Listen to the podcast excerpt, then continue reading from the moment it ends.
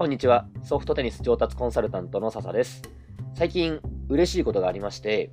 僕のですね、後輩が優勝したんですよ。とある大会で。まあ、水野カップっていうね、大会なんですけど、あのまあ、水野っていうね、有名なメーカーが主催の、まあ、とある県で行われた大会です。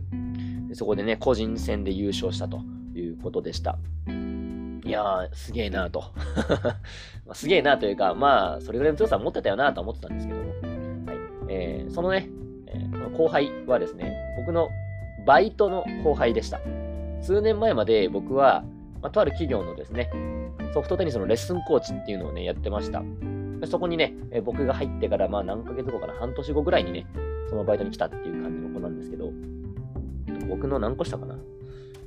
？3個か2個下ぐらいのね、子なんですけど、えーえー、知ってる方は知ってると思うんですけどもね、まあ、僕はですね、大学生の時に、まあ、とあるね、その県のね、強豪校、まあ、優勝してる高校にですね、単身で乗り込んで、部活を見学させてくださいとかね、言ったことがあると。その時にあったんですよ。ねえー、それの数年後にバイト先がたまたま同じで、あれ？もしかしてあの時いきなり部活に来た人ですか？みたいな。そうそうそう、みたいな。あの時の君か、みたいな感じでね。まあ、そこから付き合いがある子なんですけど、あのー、ね、バイト先も同じだったので、よくね、練習させてもらったりとかね、してましたね、一緒にね。はい。で、やっぱ強豪校だからってわけじゃないんですけど、まあやっぱ強かったです。強かったんですけど、まあ、残念ながらその子自身は高校の時には結果はなかなかね、うまいこと残せなかったっていうね、感じだったんですよ。まあ、怪我もしちゃってたので、その子は高校の時に。ちょっとそれもね、重なっちゃってうまいこといけなかったなと、怪我しなかったらもっと上いけたんじゃないかなって感じの子だったんですけど、それがですね、まあよく一緒に僕もね、練習、テニスね、させてもらって、ね、その子のつながりで、ね、その強豪校の子をね、呼んでもらってね、一緒に混ぜてね、練習させてもらったりとかね、試合させてもらったりとか、まあ結構楽しかったなという思い出があります。まあ2、3年ぐらい前の話なんですけど、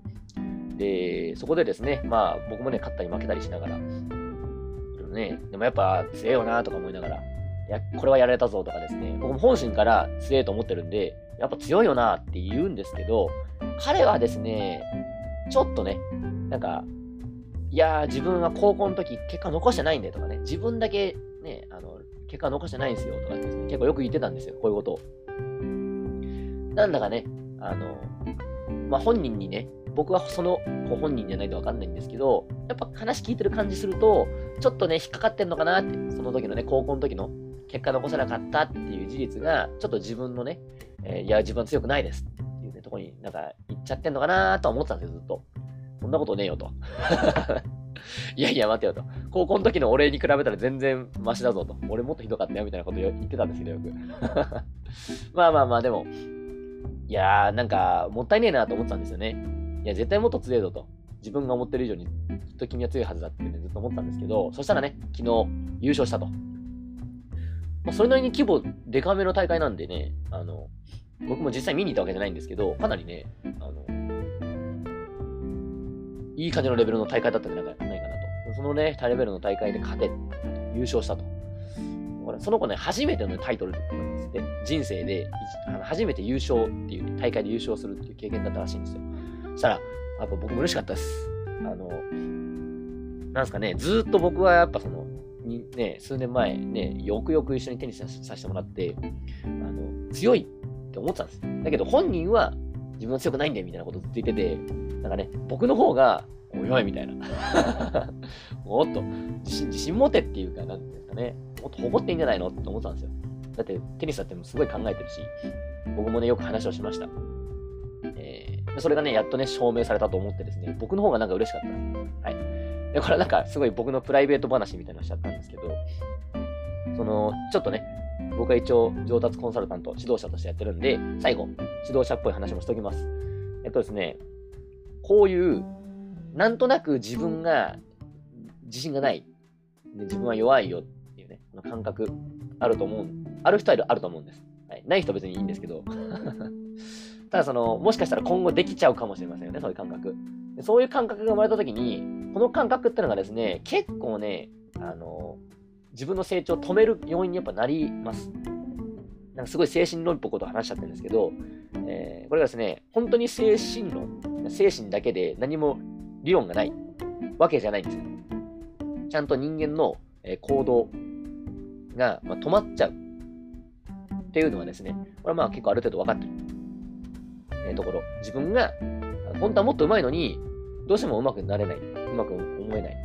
まあ、もう少し言い方変えると、本当はもっと強みがあるのに、自分でその強みに気づいてない。っていう状態っていうのは、すごいよくあるんですよ。ええ。これはあの、いや、なんか今ね、例に出した子が強豪校の子だったので、強豪校出身の子なんで、えー、いや、私は強豪校とかでもないので、とかね、私は部活ね、あの、顧問の先生もいなく、適当に練習しちゃったので、いや、私には当てはまれないな、私は弱みばっかだな、みたいな、強みばっかだなって思っちゃう人もいるかもしれないんですけど、まあ、そんなことないんですね。えー、強みがない人間ってほぼいないんですけど、そもそも、いないんですけど、えー、気づいてないんですよ。もったいない。えー、その強みに気づけるかどうかっていうのがですね、まあ、結構自分の強さをつかんでいく。え、もう少し具体的な言い方すると、自分に合うプレイスタイルを作っていく上でめちゃくちゃ重要なんですね。え、僕もね、なんとなしにその こと会話する中で、あの、表だってね、指導するよっていうのはなんかちょっとね、言えなかったんで、僕も。そのね、だって一応ね、一緒に手に練習させてもらってね、なんか偉そうにやるのも嫌だったので、まあ、なんとなしに会話の中で、例えば調子がいいとここがこう取れるんですよとかって言った時に、まあその調子がいいのっていうのはどういうことなの？ちょっと僕もね、深掘りするように促してみたりとかね、えー、調子がいいから取れるだと、まあ、それはですね、再現性がないんですね。調子がいいっていうのは、どれ、どこがどうなってることを言うのかと。自分の場合は、そういうのを言語化していくっていう作業がですね、まあ、本当はもっと細かくやっていくんですけど、えー、まあ、そういうようなことをやってきました。はい。でね、えー、ぜひですね、皆さんも、なんか例えば、学生の時に結果を残せなかったとかね、僕も、あの、学生の時、一切結果残せなかったわけですよ。特に高校の時なんて、インハイ目指すぞとかってね、言ってね、入ったやつが、あの、高校最後の引退試合が、インハイの予選ね、予選ってのは誰でも出れるんですよ。予選の初戦で、えー、もう5分経たずに終わってるわけですよ。で、味方の応援、ベンチでね、応援してるっていうね。はい、あのー、そういう苦い思い出があります。それは確かにあの僕も嫌な思い出としてはやっぱあります。今でもね。えー、思い出したら嫌だなとは思うんですけど、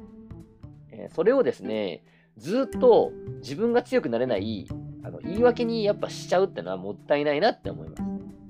僕は結構言い訳にしちゃってたんですけどね。大学生の時とか、あ俺俺やっぱ高校の時ダメだったからな、みたいな。俺って才能ないんだろうなとか思っちゃっててね。僕は一回その諦めちゃった、やめちゃった時があったんですけど、今振り返ってみてですね、今やり直してね、えー、あの上達のね、なんかパターンとかですね、いろいろ分析していってね、やっていって上手くなってですね、思うに、関係ねえなと。本当に過去は過去だと思いますね。やっぱりあの、今も話しましたけど、その県でね、バリバリ優勝して活躍してたようなね、こと一緒に僕がね、テニスさせてもらって、さすがにね、僕が勝率100%なわけじゃないんですけど、一緒にテニスできるぐらいになるわけですよ。あの、高校の引退試合がですね、サーブが入らない、レシーブが入らない、ラリーが3本続かないみたいな。もう、ネット下段とかね、打ちまくってたやつがですよ。そいつが、えー、その僕がもともといた県よりももっとレベルが高い県の、ね、優勝毎年優勝してる強豪校のレギュラーだとかね、レギュラーレベルのことね、楽しく試合ができると。かなり変わったんじゃないかなと思うんですね。そう思うとですね、やっぱりね、過去は関係ないなと。過去が関係ないなって今いい話風に言ったんですけど、ちゃんと過去を関係なくするための、その、パターンだとか、えー、理論だとか、そういったものをやっぱ学んでいく必要があるよねと。だからその、両方大事ですよ。精神論も大事だし、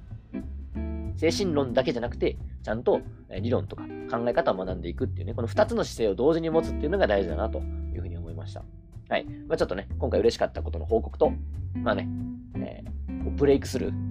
ガラッと大きく変わるみたいな、っていうところはね、え意外とその結果が出る前の準備ですね、どういうことを学ぶのかとか、どういうところに飛び込むのかとかね、そういったところにあるんじゃないかなという話でした。はい。えー、ではね、今回の話はこれで終わりにします。Thank you.